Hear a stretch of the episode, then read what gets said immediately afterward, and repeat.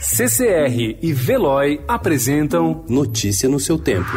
Economia.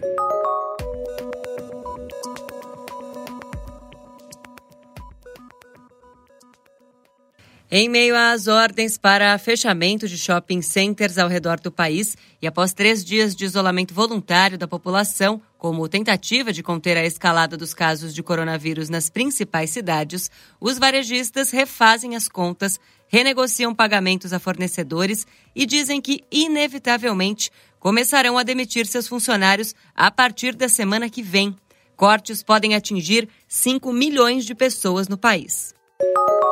Os trabalhadores que tiverem o salário e a jornada reduzidos pelos empregadores como medida de enfrentamento aos impactos econômicos do novo coronavírus receberão durante três meses uma compensação do governo a partir de 261 reais. Após o caos dos últimos dias, o mercado financeiro teve um dia de trégua ontem, acompanhando o cenário internacional.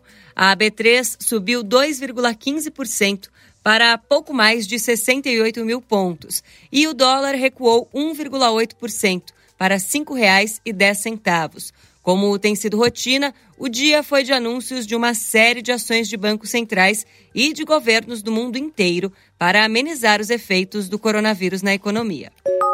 Os contratos futuros de petróleo fecharam com ganhos robustos ontem, mas apenas recuperando parte das elevadas perdas recentes. Um dia após terem atingido os menores níveis em cerca de duas décadas, os contratos já subiam no início do dia, mas o movimento ganhou força após os Estados Unidos anunciarem uma grande compra. O petróleo WTI para maio fechou em alta de 24,39% em 25 dólares e 91 centavos o barril na New York Mercantile Exchange e o Brent, para o mesmo mês, subiu 14,43% a 28 dólares e 47 centavos o barril na Intercontinental Exchange.